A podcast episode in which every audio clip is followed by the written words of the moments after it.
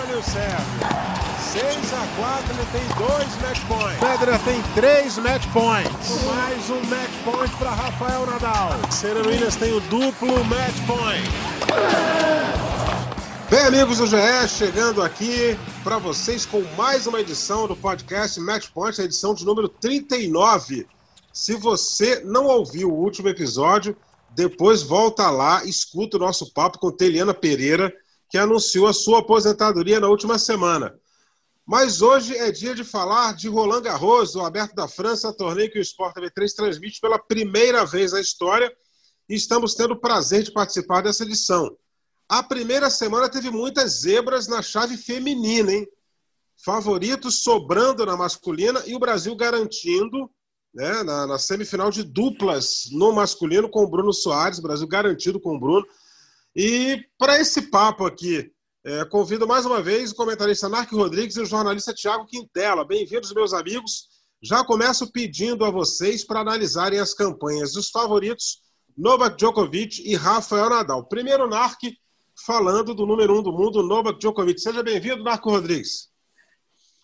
Abraço ao Zebra, abraço Thiago. É, o Djokovic vem caminhando muito tranquilamente. Tá? Nas três primeiras partidas perdeu apenas 15 games jogos bem fáceis, né? Um pouquinho porque os jogadores, obviamente, do nível inferior, mas também porque ele vem jogando muito bem e tornou as coisas fáceis. Hoje, na quarta rodada, né, passou por um adversário bem mais qualificado, que era o Karen Caixa 9, e aí comprovou sua ótima fase, né? Tornou o jogo fácil e também está sabendo se adaptar muito bem às condições, né? Tá usando e abusando aí das curtinhas, né? Então está tirando os adversários do fundo da quadra e aí aproveitando também sua condição física, balançando bem os jogadores, os adversários, está trilhando seu caminho aí, caminhando, eu diria até com facilidade até agora, o Djokovic. Legal. Tiago Quintela, a, a, sua análise da caminhada do Rafael Nadal até agora, rumo ao 13º título de Roland Garros, pelo menos é o que o Nadal espera, que os torcedores do Nadal também esperam que ele consiga chegar ao seu 13º título em Roland Garros, que seria o vigésimo título de Grand Slam em simples para o Rafael Nadal. Seja bem-vindo, Thiago Quintela. E aí, Eusébio, Narc, tudo bem com vocês? Prazer estar aqui de novo, né? É, para agora a gente falar de Roland Garros, né? Primeira vez no, no Sport TV, então bem bacana pessoal poder acompanhar com a gente, né? Principalmente você, Eusébio, sua voz marcante sempre, e com o Narc ali nos comentários, então sempre muito bacana. Então, para a gente falar do Nadal aqui, é, é, interessante, né? A primeira rodada do Nadal talvez tenha sido a mais difícil contra o Igor Gerasimov, assim, que é um, que é um tenista que saca muito bem, né? Mas não é um, um, jogador que poderia dar grandes problemas ao Nadal no Cyber, mas ali eu acho que o Nadal ainda estava se adaptando essas condições um pouquinho diferentes ali de Roland Garros dos últimos anos, a quadra um pouquinho mais lenta ali com a condição de frio, né? A bola também agora é diferente, é uma outra marca. Então também ela não, não, não quica tanto, né? O Narc, me, o Narc que pode me dizer melhor aí, o Narc que sabe tudo aí de estar de tá dentro da quadra, eu não sei nada. Mas já até bati pra... com essas bolas, depois eu falo. então ótimo, aí a gente já vai ter um especialista falando. Mas é interessante assim, o Nadal acho que estava se adaptando ali, tentou não correr tantos riscos, né? E depois, assim, o Nadal, a cada jogo parece que ele vai aumentando um pouquinho o nível. Talvez também com uma estratégia, né? De, de se poupar e de chegar bem ali na, na, na reta final. Então, assim, não passou susto, não teve problemas. Pode não ter sido o melhor tênis na primeira rodada, mas cada rodada que vai andando ali, o Nadal consegue impor sua superioridade. Eu tô achando muito interessante, assim, o Nadal e o Djokovic, né, cada um de um lado da chave, cabeça 1 um e cabeça 2, uh, andando ali com muita facilidade. A gente ter uma final em Roland Garros uh, entre o Nadal e o Djokovic, que só perdeu um jogo esse ano e foi aquele jogo que ele foi desclassificado no US Open, seria bem interessante, bem interessante. Vai lembrar que o Nadal perdeu em Roma, né? e o Djokovic foi campeão. Então a gente está falando aí de um embate que pode ser bem interessante. Vamos ver, né? Mas Roland Garros é casa do Nadal e mesmo com essas condições diferentes, ele parece que já está se habituando muito bem. Mas fala aí, Nark, como é que são essas bolinhas? Não, eu bati com, com uma bola, peguei um aluno que jogava legal aqui, bati bastante, peguei ela nova, zero. É, ela realmente nova é uma bola legal, não há nada assim a relatar de muito diferente das outras, mas ela ela se transforma numa bola completamente diferente muito rapidamente. Em dois games ali, médios, né, vamos dizer assim, jogados, ela já fica muito grande aí fica uma bola bem mais pesada. Em relação ao giro, é, na verdade, é porque é o seguinte: ou o jogador pode acelerar a bola, ou ele acelera a viagem da bola, ou seja, aquele, aquilo que a gente fala que o jogador bate a bola reta, né? Bate mais para frente. O Medvedev, né? Medvedev. Isso, claro exatamente. o Federer joga muito aqui à direita, mais para frente. Ou pode acelerar na rotação da bolinha. E aí, ou seja, depois do kick, ela pega muita velocidade. Então, essa, como joga o Nadal? Acelerando, apostando a rotação da bolinha. Então, depois do kick essa bola ela não sobe tanto quanto sobem as bolas, quando subiam as bolas anteriores usadas em Roland Garros. Ela quica e, e quando sobe, ela não sobe tanto, fica ali na linha da cintura, que é o que todo jogador sonha, né? Poder bater a bola ali na altura da cintura. E então é aí que o Nadal perde muito. Teve um jogo do Nadal ontem que até mostrou ali que ele acelerou uma bola, a rotação, mais de 4 mil rotações ali por minuto. Porém, depois do kick, ela não subiu tanto quando subia. Então, essa bola que machucaria, machuca, continua machucando, só que bem menos. Então, é nisso aí. Em relação, e nisso aí que realmente é diferente, todo mundo está dizendo que pode atrapalhar o Nadal. Mas, ao mesmo tempo, como disse o Thiago aí, a gente vê um Nadal do primeiro jogo para cá já tornando as coisas bem mais fáceis, tá? Junto com uma entrevista de ontem do técnico do Nadal, que foi jogador, é sempre bom dizer isso, jogador e muito bom jogador, número um do mundo, campeão de Roland Garros, Carlos Moyar, que disse Gigante. que o Nadal tem uma, uma habilidade, uma capacidade única de se adaptar a qualquer condição que esteja para ele jogar. Então, aliado a tudo isso, e mais isso, né, que já todo mundo 12 vezes campeão Roland Garros, joga praticamente em casa, eu não descartaria o Nadal, mas de jeito nenhum. E também, no, eu acho que esse assunto de bola, já na segunda semana, quem tinha que se adaptar, já se adaptou. Quem não tinha que se adaptar já está fora do torneio.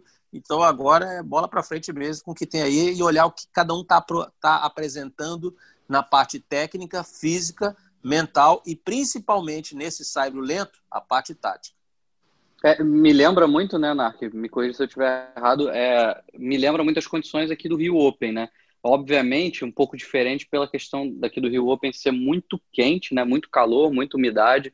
Então isso gera um desgaste muito grande nos jogadores, mas a condição de quadra, bolinha e tal, me parece um pouco mais parecido com, com o Rio Open. Não sei se eu estou correto. Exatamente. Não, e assim, obviamente a diferença é bem grande em relação à temperatura, mas também lembrando que no Rio Open chove e a quadra fica bem lenta, né? Então é, é um jogo que fica muito tático. Não é assim. A gente viu aqui o Nadal ganhar aqui do Dogopolov na primeira edição, o Nadal inseguro a bola dele é meio curta ainda um pouquinho. O Nadal só foi soltando depois ali, né, ao longo do torneio. Lá na final, mesmo com o Dogopolov ainda um pouquinho curto, mas o que que segurava ele? A rotação da bolinha. A bola quicava e ia tão alta, né, que dificultava ali o trabalho do Dogopolov. O que não vai não está acontecendo agora em Roland Garros. Ela quica e fica mais ou menos ali na altura da cintura, ajudando aos outros jogadores. Mas eu falei, Nadal, mente, físico, tática, coração, determinação, tudo isso junto aí formam, vamos dizer assim, um componente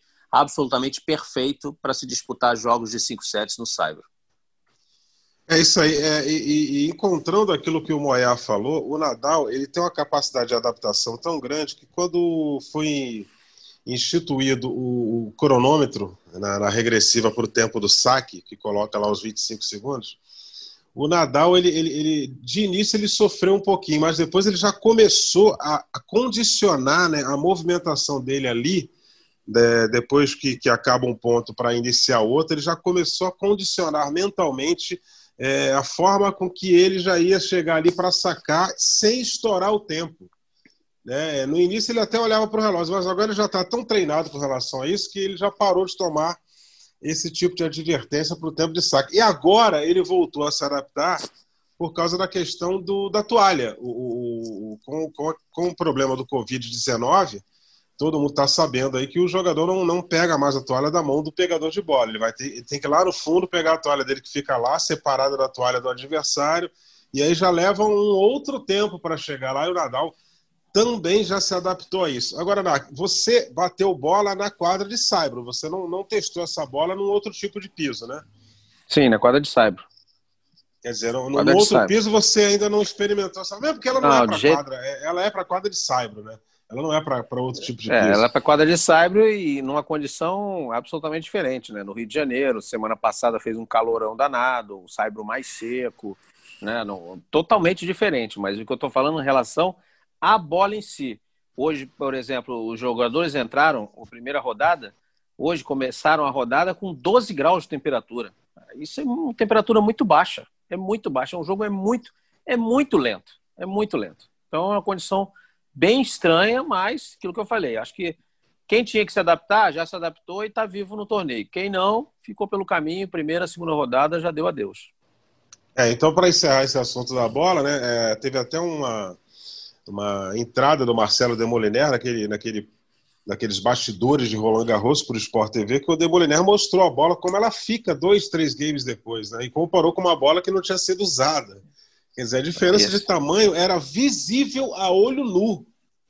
Quer dizer, como a bola ela está ficando maior, e aí quanto ela está maior, ela gira menos, e aí você tem que botar muito mais efeito para empurrar o adversário lá para o fundo da quadra. Seguindo aqui, meus amigos, é, ainda na chave masculina tivemos um susto no domingo, né? A gente estava nesse jogo é, com a partida do Dominic Thiem e o Hugo Gaston, garoto de 20 anos, que recebeu um convite para entrar na chave. O francês deu muito trabalho, chegou, chegou a dar pito que poderia tirar o atual vice-campeão de Roland Garros, atual campeão do US Open. O que vocês acharam desse garoto de 20 anos que eliminou o Stan Wawrinka né, e quase embaça a vida do Dominic Thiem?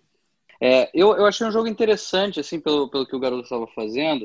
Uh, nada muito brilhante, mas ele, ele, ele, nessas condições de quadro, acho que ele entendeu bem o que, que ele precisava fazer nessa quadra. Né? E por isso que eu acho que ele, principalmente por isso que eu acho que ele, que ele surpreendeu o Vavrinka. Né? Ele, ele apostou muito em curtinha e o Vavrinka não tem mais aquela explosão, não tem muita velocidade. Então isso fez um jogo bom. O Tinha já é um cara que chega mais, mas eu, se eu não me engano, posso estar errado, mas eu, eu acho que os números são esses ele arriscou 55 curtas no jogo contra o Team e acertou 40, ganhou 40 pontos dessa forma. Então, assim, é bem impressionante. Assim, eu acho que foi interessante, uma leitura tática muito boa, mas foi um jogo esquisito, né, Monark? Assim, não, não deu para tirar grandes conclusões, eu acho, do Gastão. Não dá para dizer, ah, esse é um garoto que, que vai arrebentar, esse é um garoto muito bom. Eu, eu acho que misturou um, talvez o time não no melhor dia dele, com o garoto ali crescendo junto com a torcida, empolgado, com uma talvez uma confiança muito alta, talvez a melhor semana dele no ano. E tem disso, né? O tênis é isso. A gente tem muita, muitos exemplos ali de o cara tá vivendo aquela melhor semana da, da, da temporada e tem essa surpresa. A gente teve Vamos lembrar, né? A gente teve um Tchekinato aí numa semifinal de Roland Garros. Então, por aí a gente já, já vê que essas coisas podem acontecer. Eu, bom, eu acho o seguinte, eu acho que a elogiar do Gaston mesmo foi o Thiago já falou aí, a leitura tática. Bom, o que, que eu posso fazer aqui? O que, quais são as minhas armas e o que, que eu posso fazer para usar e ser competitivo nessas condições? Isso ele entendeu bem e usou contra o Vavrinka e usou contra o Tim. Tá? Agora, daí a gente achar, ah, tá, é muito difícil, porque só com curtinha não vai conseguir ficar entre os melhores só porque tem boa mão só porque tem Isso vai ajudar e muito, claro, né? Porque hoje até é um diferencial. Agora, eu acho que mais do que ele ter, que aí é elogiável, tá? Eu estou fazendo elogio a ele, a, a, leitura tática que ele fez, o que ele podia fazer para tentar equilibrar as coisas contra o Vavi, que ele ganhou, e depois contra o Tim. Agora, o que me surpreendeu aí negativamente, vocês me desculpem, meus amigos, foi como o Tim sofreu com esse jogo mais curto, esse jogo de toque de bola, de habilidade junto à rede né? Chegar numa, numa curta e dar uma contra curta, dar uma bolinha na paralela e fechar a rede, dar, de repente, chegar, o adversário avançou, você chega e dá um lobby, ou chega e dá uma outra cruzadinha.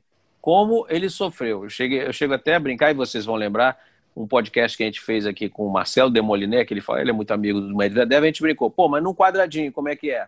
Aí o Demoliné, mulher no quadradinho, ele tem dificuldade. Ali ele não tem muita mão. E o Tim ontem pareceu, assim, pareceu um cara como esse que teve muita, muita, muita dificuldade. E lembrando que, né, o Thiago, vocês estavam no jogo, claro, você sabe disso, depois de ter feito 2 a 0 Então não foi um jogo que iniciou assim, ele se enrolando desde o início. Fez 2 a 0 e depois o jogo virou um pesadelo. Aquele quinto set ali, chegou uma hora que eu falei: não, não é possível que o time não vai ganhar esse jogo, porque correu risco. Correu risco, o jogo estava equilibrado até o final. Então isso aí me surpreendeu de maneira negativa. É claro que foi um jogo, isso não, não, vai, não vai acontecer novamente tão cedo, até porque o próximo adversário, Schwartzman, não, é, não tem esse estilo de dar curtinho o tempo todo, mas eu não gostei da atuação do time, não.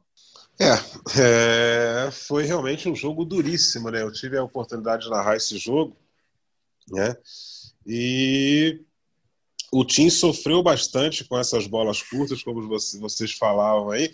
E, e, e o que é pior para o time, é, é, deixa evidente para os adversários da sequência do torneio que eles podem utilizar esse tipo de estratégia. E tirar o time lá do fundo da quadra passou a ser uma estratégia interessante desse sábio lentíssimo de Roland Garros. É porque usar a curta, né, Eusébio? É, não é acabou. É, o Gaston fez, mas o Djokovic tem utilizado muita curta também. Os jogadores estão utilizando pelas condições da quadra, de bola, de tudo. Então, fazer, usar a curta já tá, virou, vai virar virou parte do, do, da, da, tática de todos os jogadores que querem vencer esse Roland Garros desse ano. Mas o Tim, não tendo aquela, aquele controle, aquele toque ali junto à rede, realmente me surpreendeu e muito. Eu acho o Tim um jogador extremamente talentoso, bate muito forte na bola, mas olha, ontem ele sofreu demais com um joguinho curto ali junto à rede, poderia ter ido melhor. Bem, a gente é, também teve uma boa campanha né, do, do Sebastian Corda, filho do Peter Corda, é, que foi treinado pelo brasileiro Léo Azevedo, que esteve conosco é, no match point de número 18. É, outro que está bem é o Yannick Sinner, que, que derrubou o Alexander Zverev nas oitavas. É, o Corda foi eliminado pelo Nadal e o Sinner agora enfrenta o Nadal. O que vocês estão achando desses garotos aí em Roland Garros? Pode ir, Thiago. Nath. Sou eu? Pode ir. Vamos lá. É, o Corda, eu já tinha visto alguns jogos dele. Eu acho que ele tem um jogo mais voltado para quadra dura, sinceramente. Ele pegou uh, alguns adversários ali que favoreceram um pouquinho ele. Uh, ele tem um jogo que, que funciona melhor na quadra dura, mas ainda assim ele consegue se adaptar bem ao Saibro. Assim, ele, ele, ele me lembra um pouquinho o Zverev piorado, tá?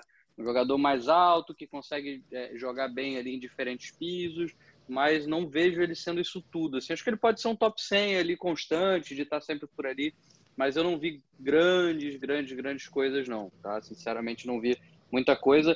Fato curioso, só que ele perdeu do Nadal ali, né? E pediu autógrafo do Nadal depois do jogo e tal. O, o Kijo não perdeu a oportunidade, já deu uma zoada, né? Falando, bom, tá explicado aí, né? O porquê que o cara tomou uma pancada do Nadal. Tá, tá ali endeusando o outro cara do outro lado da quadra. Mas eu, eu achei bacana. Acho que é um gesto que é, faz sentido, é um garoto, obviamente, pô, é, é essa geração está experimentando muito isso, né? Você já, já é a segunda geração que chega e esses caras que eles idolatravam continuam aí ganhando tudo. Então é, eu consigo meio que entender um pouco desse lado também. E falando do Yannick Sinner, a gente já falou dele aqui no último podcast, né? É, ele é um garoto que realmente me enche os olhos.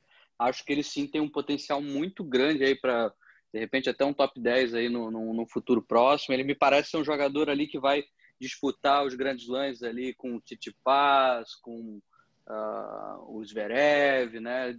Já entra mais nesse posto aí dessa galera da nova geração.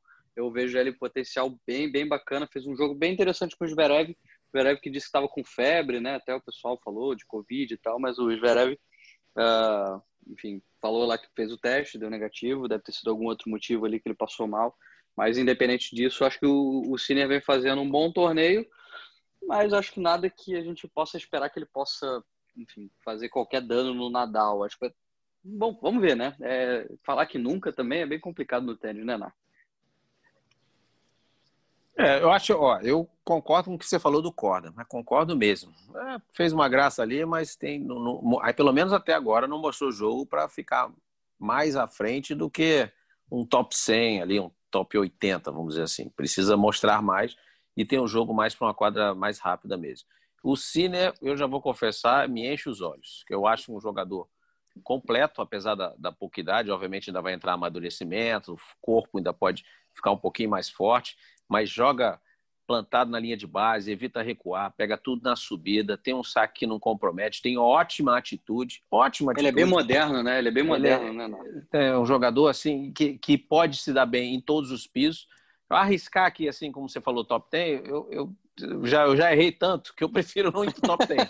Mas eu não, vou eu digo que top ele tem 20. potencial, vai, É, tem eu vou, potencial. mas eu vou pro top 20. Eu acho que Aham. top 20 ele vai ser, até porque ele tem 19 anos, né? A gente andar um pouco mais para frente aí, pelo menos uns 10 ou 15 jogadores à frente dele aí vão simplesmente ter parado de jogar, porque eu já não vou ter mais idade daqui a uns 5 anos.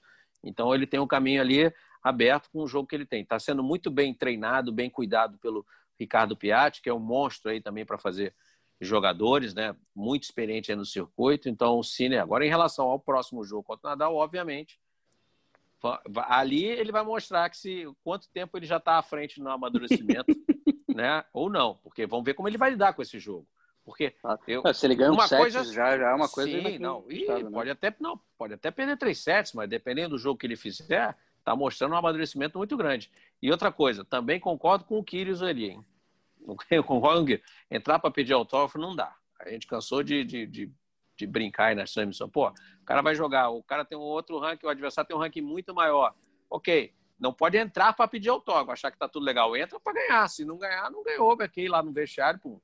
Ah, então eu, isso não vai acontecer. O Sinner não vai entrar para pedir autógrafo Nadal. Pode entrar e Não. tomar uma enchida, tomar uma surra, mas não vai entrar para pedir autógrafo. Né, eu estou bastante É. curioso com esse jogo. Obviamente, eu acho que também vai dar Nadal. Ah, mas o Sinner é um jogador que a gente tem que observar aí para frente, que tem, tem muito, mas muito potencial. É o que eu falei do Sinner ali, Ona, que eu projetei, vai, um, um top 10 para ele, é que ele me lembra muito o início ali do, do, do, do Titi Paz, quando ele surgiu ali, ainda com 17 anos, é, entrando no top 200, mas você já via ali que era um jogo diferente, que não era aquela mesma coisa, era um jogador que poderia é, brigar ali com qualquer um muito em breve, né? E hoje está muito mais forte, muito mais ah, dentro das condições ideais para jogar ali em qualquer grande slam contra qualquer jogador.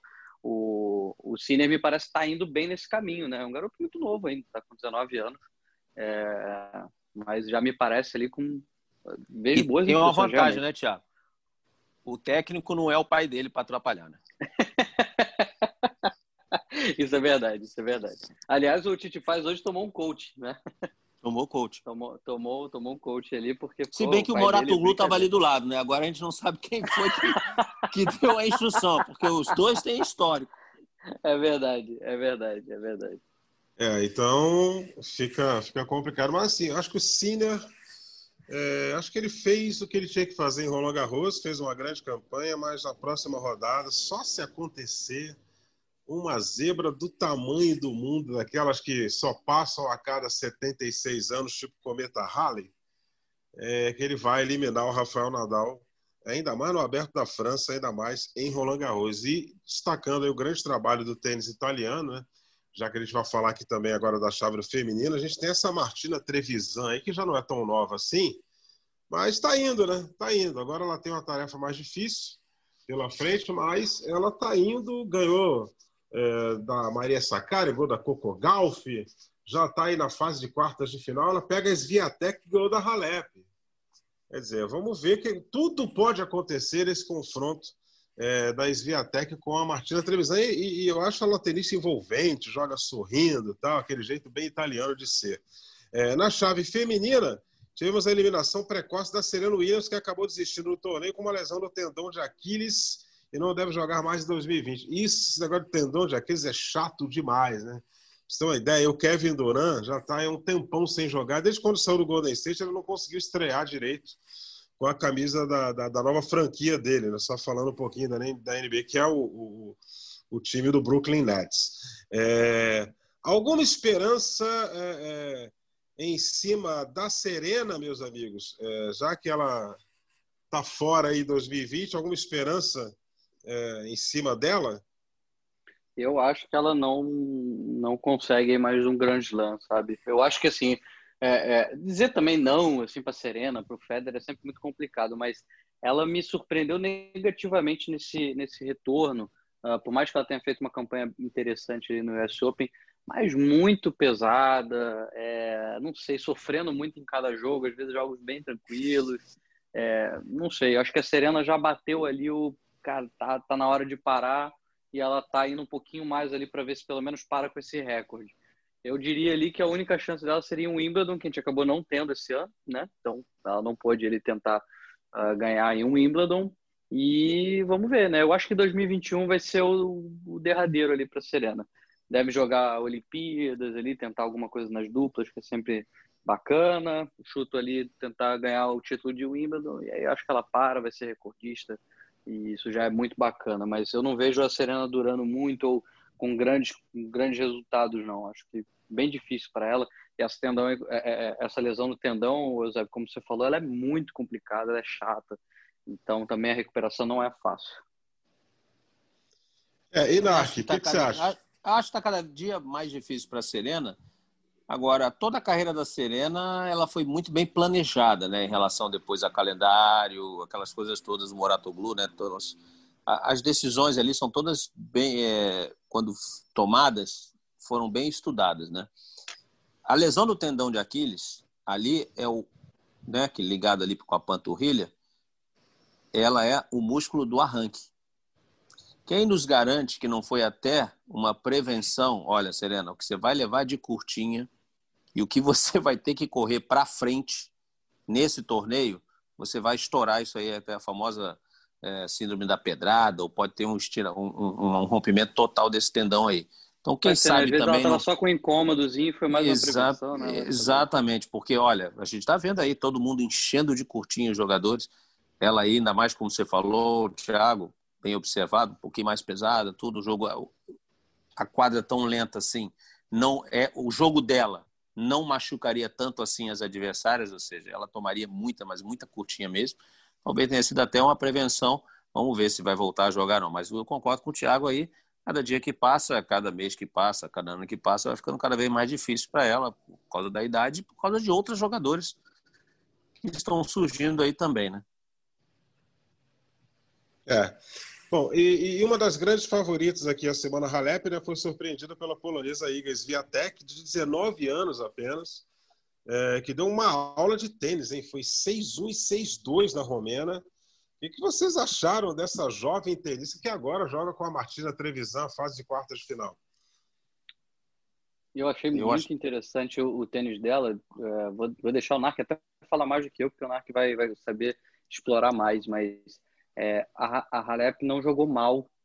Não foi é, é, pegando a Halep num dia muito ruim, não. Foi a Sviatek simplesmente tomando conta do jogo, não deixando a Halep jogar. Eu achei muito impressionante assim o que ela fez. A Halep, vamos lembrar, ela não perdia, uh, ela não perdeu nenhum jogo até, não perdia nenhum jogo até então, desde a volta ali da pandemia. E tinha ganho o título também, uh, acho que foi em Dubai, se eu não me engano, né? Que foi logo antes ali uh, da parada também por causa da pandemia. Então a Halep vinha de uma sequência muito forte, ganhando fácil as adversárias. Quando a gente projetou Roland Garros, o, o, o até com muita correção, né? Que eu falei assim, ó, eu diria que a, que a Halep é a favoritaça em Roland Garros. Eu falei isso, o NAC falou, ó, oh, que tênis feminino, não tem muito isso. e o, o obviamente, estava certo. Uh, mas, assim, eu realmente considerava ela muito favorita pelos resultados e pelo que ela vinha apresentando em quadra. Então, a Sviatek fazer o que fez assim, impressionante. Jogou muito bem. A entrevista da Halep foi muito legal, porque ela reconheceu, olha, hoje eu enfrentei um adversário que jogou incrivelmente bem. Então não tinha muito o que fazer. Eu ainda acho até que a Halep deve ter ficado tão impressionada que aí nessa hora fica até difícil de pensar. Acho que não intentou tudo o que podia para tent, tentar, veja bem, tentar diminuir o ímpeto ali e tentar, vamos dizer assim, equilibrar. Porque sequer, olha só, gente, que, que a gente que viu o jogo, sequer houve equilíbrio no jogo. Não houve equilíbrio.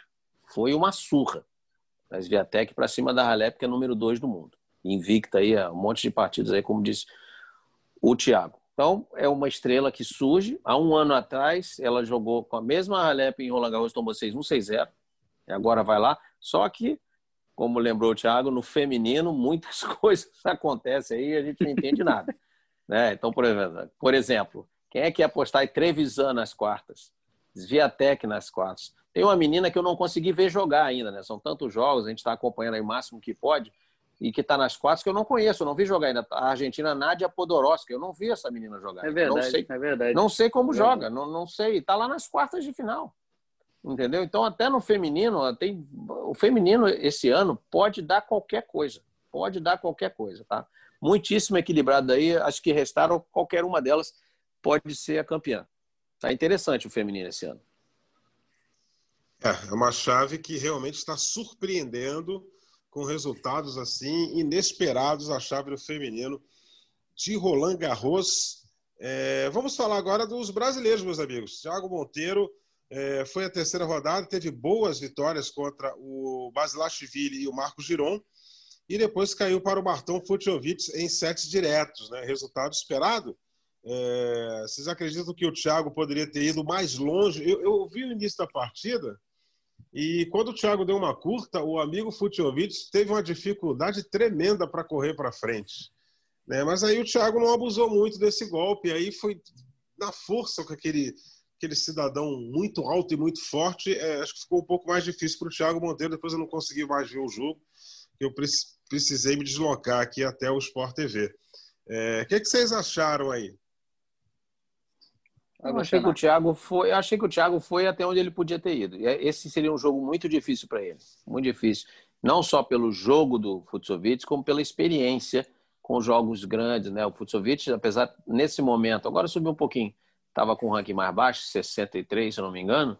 Ele é um jogador que a gente cansa de ver ele nos Masters 1000, já enfrentando os grandes jogadores, né? Então, por causa do ranking, está possibilitando sempre ele entrar.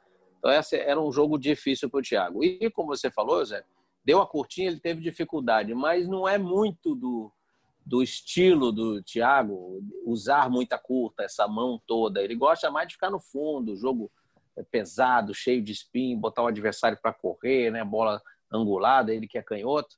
Então seria um jogo ideal, mas não é muito, não tem tanta facilidade assim, não é tão fácil fazer esse jogo aí nesse nível aí, tem que ter um pouco de mão. Então acho que o Thiago foi até onde dava para ele ir, tá? Se esforçou, mas não conseguiu. Lembrando que as duas primeiras partidas o Basilashvili era cabeça de chave, tá? E ele venceu as duas sem perder sets, né? Então eu gostei muito da campanha do Thiago. É, foi bem, bem interessante mesmo. Acho que é, fica só o sentimento realmente, Narc, dessa partida contra o, o é, porque é, é, um pouco isso, assim, na realidade, é, ele não era o favorito, claro, né? O Fuxovic realmente tem, tem essa, essa experiência um pouco maior, com jogos grandes, e eu acho que é, é aquela coisa, você sabe qual é o jogo que tem que fazer, mas ao mesmo tempo o Thiago não, não faz esse tipo de jogo. A sua leitura foi perfeita. O jogo era realmente trazer o Futiovic mais para frente, não deixar. Tanto que o Futiovic ganhou na primeira rodada do Medvedev, que não consegue fazer esse tipo de jogo, não é muito a dele, né? O Medvedev joga reto pra caramba, tentando, né, na pancada ali, e aí com a bola perdendo força, o Futiovic ele tem um pouco mais de, de, de, tranquilidade do que o Medvedev, que é meio. Ah, tem que resolver logo, né? É, precisa esticar um pouco mais a bola. Quando ele viu que a coisa não estava indo, ele meio que foi desistindo do jogo. Eu acho que o Thiago ele fez um primeiro set muito bom, muito bom mesmo, poderia ter ganho, foi no detalhe. É, e aí eu acho que aí a cabeça pesou um pouquinho, né? Foi o primeiro set que ele perdeu ali no torneio. Eu acho que se ele tivesse ganho aquele primeiro set, poderia até perder o jogo, mas eu acho que ele teria um pouco mais de tranquilidade para ir levando ali com a situação mais ao controle dele. Mas aí o jogo acabou indo muito na mão do Futovic ali, o Thiago meio que foi se desgastando e dando uma realmente uma soltada ali de ah, não vai dar mais e, e beleza. Mas foi uma boa campanha, né? A gente tem um brasileiro aí na, na, terceira fase, já bem interessante. Já tinha muito tempo que a gente não tinha isso, acho que eram nove anos já, uh, em Roland Garros, né? Na, na, em simples.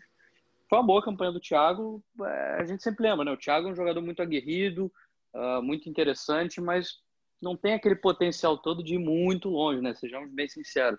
O Thiago, ele é mais ali do, do vamos dizer, do o que foi o Rogerinho, mais ou menos, né? Com muito coração, um cara que pô, briga todo jogo, um cara muito aguerrido, treina muito, tenta, tem melhorado muito, né? Isso a gente precisa uh, ressaltar o trabalho Sim, do Brandino bastante, com ele, é bastante. fantástico, é muito bom. É, eu acho que o Thiago ele tem toda a condição de se manter sempre ali nesse top 100, top 80, ele tem condição de estar fazendo esse jogo. E aí, eventualmente, ali um ATP 250, dar uma beliscada em alguma coisa, uma final, de repente um título, é possível. Né? Mas realmente ele falta ainda um pouquinho para o Thiago em grandes lanches, realmente fica devendo um pouquinho. Bom, é isso aí. É, e nas duplas, Bruno Soares vai fazendo mais uma grande campanha, já está na semifinal e agora pode enfrentar os colombianos Juan Sebastião Cabal e Robert Fará. É, o que vai ser um jogo pedreira, né? Porque esses dois eles são muito entrosados. É, o que vocês estão vendo dessa campanha do Bruno, né, meus amigos? Será que dá para buscar o título em Roland Garros, assim como foi no US Open? Eu, eu vou deixar tá. o Narco começar, porque o Narco ele narrou o lance do jogo hoje. Foi fantástico, Narco. Fiquei aplaudi de pé aqui a sua narração hoje. É o lance do dia, talvez, né? Vamos, vamos ver se até o final do dia alguém vai conseguir fazer um, evento, um, um lance mais espetacular que aquele do Bruno. Cara, Eusébio, olha só, eu acho que dá, vou dizer por quê. Primeira coisa, eles estão jogando bem, parece que se encontraram, estão com um bom astral, estão bem entrosados. Segundo, eles estão sendo testados a todo momento. Todo jogo é jogo duro. O jogo de hoje foi duríssimo, duríssimo. Lembrando que essa dupla que eles venceram hoje foi a dupla que ganhou a Aberta da Austrália. Só tivemos dois grandes lances no ano até agora. Quem ganhou a Austrália foi o Ram e o Salisbury, e depois o West Open, quem ganhou foi o Bruno com o Pavic. Então esse jogo foi duríssimo, mas muito duro, e eles conseguiram a quebra no final, com esse ponto aí, que é realmente sensacional do Bruno, porque ali, a gente sempre comenta aqui, né, que as quadras de estádio, as, elas têm uma área externa muito maior que as, áreas, que as quadras menores, né, as quadras secundárias. O Bruno quase foi na cadeira, onde, né? onde, na, é, onde ficam as bolsas ali dos jogadores. Eu nem me lembro agora quem estava usando aquele banco ali, acho que era a dupla adversária. E tinha um espaço, não foi o que aconteceu do outro lado da cadeira do árbitro, teve a cadeira do árbitro ali também. Então foi no espaço pequenininho entre o poste e a cadeira do árbitro. E ainda tem que olhar se tinha boleiro ali ainda, porque se tivesse um boleirinho ainda era mais uma coisa na frente e ele conseguiu fazer passar aquela bola. Espetacular, sensacional a dificuldade de fazer aquela bola é imensa. E o Bruno, como é craque, fez. E depois no match point também devemos dizer, hein? o Ram, toda vez que a gente piscou lá o jogo do Bruno na transmissão, eu falei, o Ram é um jogador, ele é alto, ele fica muito colado na rede, mas muito colado. Eles estavam com dificuldade de usar o lobby por cima do Ram. Então o Bruno fez uma devolução que deve ter passado uns dois centímetros da rede e o Ram, mesmo colado, errou o voleio e eles passaram para a semifinal. Ótima atuação, pode vir Cabal, Fará, quem quiser ir pela frente que eles estão em condições de serem campeões, estão jogando muito bem. É isso aí. É, eu, é... Eu, eu, eu, só para complementar, realmente assim, o, o, Bruno, como bem disse o Narc, né, foda o lance, o lance já está totalmente descrito e fantástico aí por parte do Narc. Foi, foi muito, muito, muito impressionante, uma habilidade espetacular. Mas mais do que o Bruno, agora destacando o Pavic, né? O Pavic está muito bem, muito bem. Pavic hoje jogou mais uma vez muito bem. E, e, e, na semana passada, né, que a gente acaba não vendo muito, mas o Pavic foi até a final do ATP de Hamburgo, que o Bruno não jogou, mas ele foi e jogou com o, o Ivan Dodig, né, e, e é ex-parceiro do Marcelo Melo, foi até a final do ATP de Hamburgo, então manteve ali o ritmo de jogo também. É, tá, jogando tênis muito bom mesmo, entrosado com o Bruno, a coisa funcionando. Mesmo nessa quadra mais lenta ali, é, tá funcionando o jogo.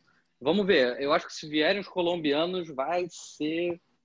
Aí é mais pedreira ainda, porque aí tem um, tem um certo psicológico ali, né, Onar? É, tem um, tem um tabuzinho ali, do, né? Do cara que sempre tira o Bruno é, no Rio Open. É, é uma dupla chata pra caramba de enfrentar. Se jogam muito bem no Saibro, mas tudo pode acontecer. Né? É, jogo de é, gente é. grande assim é um diazinho bom pra lá, um diazinho bom pra cá e tudo mundo. É só lembrando é. que os colombianos têm que fazer a partida deles antes de quartas de final.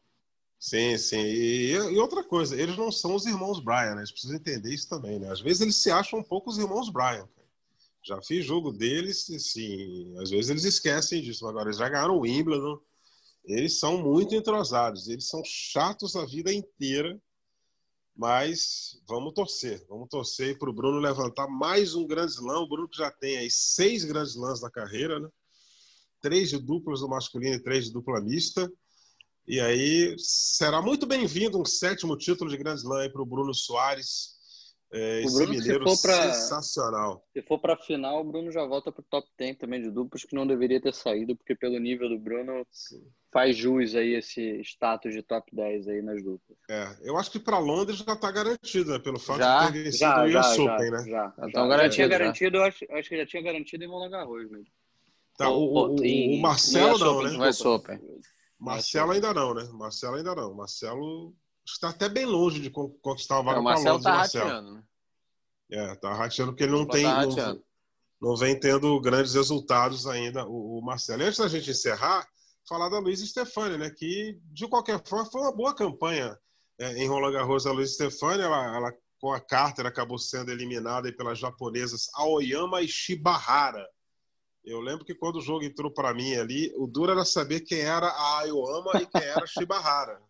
É, que, se não fosse o nosso Serpelone da coordenação me socorrer, eu ia ficar meio que vendido, ia demorar um pouquinho para achar na internet quem era Shibahara e quem era a Aoyama. Esse negócio de é nome com muita vogal, um drama para mim. Eu acho que de... o jogo da, da, da, da Luísa com a Carter, ele funciona um pouquinho melhor, não sei, posso estar errado, mas eu vejo ele funcionando um pouquinho mais nas quadras um pouquinho mais rápidas. Eu acho que esse jogo lento, assim, ainda não. É, elas são mais porradeiras, né? O vamos dizer assim. Mas eu, eu gosto, assim, eu acho que para duplas femininas é um jogo muito interessante. Por isso que a Luísa e a Carter têm tido bons resultados. Até mesmo um cyber um pouquinho mais rápido. Mas esse jogo muito lento, assim, aí complicou um pouquinho, apesar de elas terem, terem feito uma boa campanha, né? Foram até as oitavas de final, não é isso? Foi oitavas ou quartas? Oitavas, oitavas. A chave foi oitavas, 64. Né? É, então, foi oitavas de final. Interessante, em duas vitórias, né? Não, nada, nada muito expressivo, mas é, é, é sempre bom manter essa consistência, tá sempre vencendo. Foi a primeira vez que ela jogou em Roland Garros, vale lembrar isso também. Então, acho que ela está num desenvolvimento muito, muito interessante para a gente ver uma boa duplista. Essa quadra é ruim para elas. É ruim para elas porque, primeiro, que tem que ter um pouco de paciência, em alguns pontos vão ter que ficar sempre uma na rede, uma no fundo, não é muita delas. Elas logo procuram a rede, só que para procurar a rede a bola tem que machucar do outro lado, você não pode subir. Né? Então, o jogo lento. Agora, a notícia, o que eu acho que, que foi bom é que, pô, oitavas, né? Tá, a subida está sendo gradativa e daqui para o final do ano entram as quadras rápidas. Né? Tem circuito na Europa, tem então, pode ajudá-las também agora a fazer mais pontos. Depois, ano que vem, já começa a quadra rápida, só que aí na Austrália. Então, ou seja, tem uma margem aí de crescimento muito grande, essa dupla aí, para subida no ranking. Tecnicamente, eu acho que eu, a Luísa devolve muito bem o saque, por exemplo, no backhand.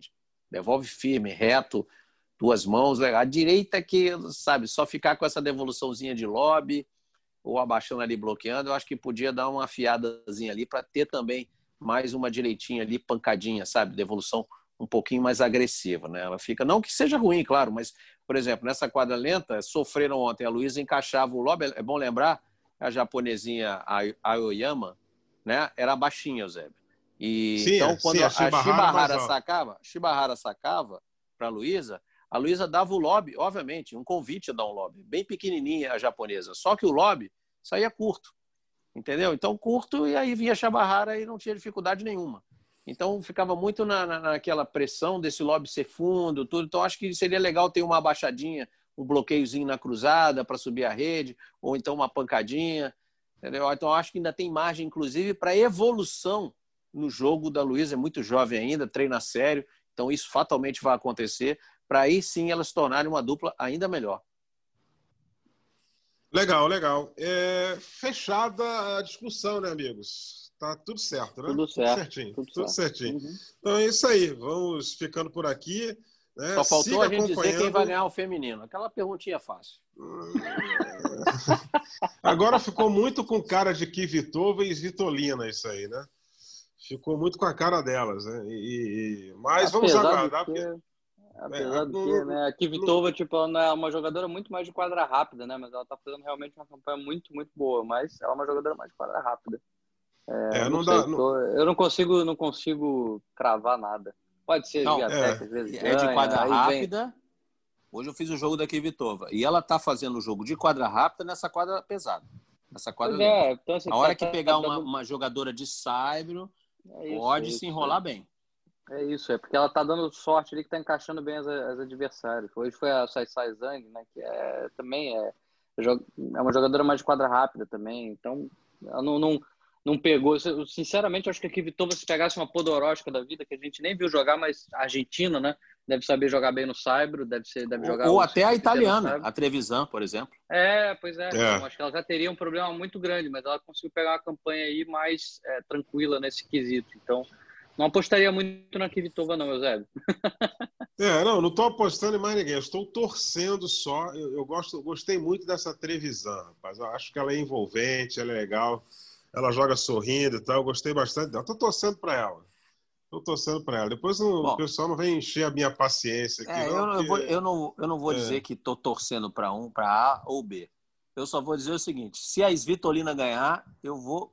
Tô curiosíssimo para ver o vídeo do namorado no Instagram. Ah, o francês sempre quis ganhar Roland Garros, fez uma campanha horrorosa esse ano. Já pensou? Já pensou? Eu lembro um vídeo que ele botou quando a Svitolina fez semifinal de Wimbledon. Feliz da vida, cantando, dançando. É. Imagina se ela for campeã de Roland Garros. É, Pô, na casa dele. Na casa dele, né? Seria demais. Bom, é, vamos ficando por aqui. Siga acompanhando o Roland Garros do Sport TV 3, sempre a partir de 6 da manhã. E para as principais notícias do tênis, acesse ge.globo tênis. Esse podcast tem a edição de Bruno Mesquita e Maurício Mota, coordenação de Rafael Barros e a gerência de André Amaral. Voltamos na próxima segunda-feira para falar das finais de Roland Garros. Até lá! Combinação de saque e voleio para fechar o jogo em 2 sets a 0.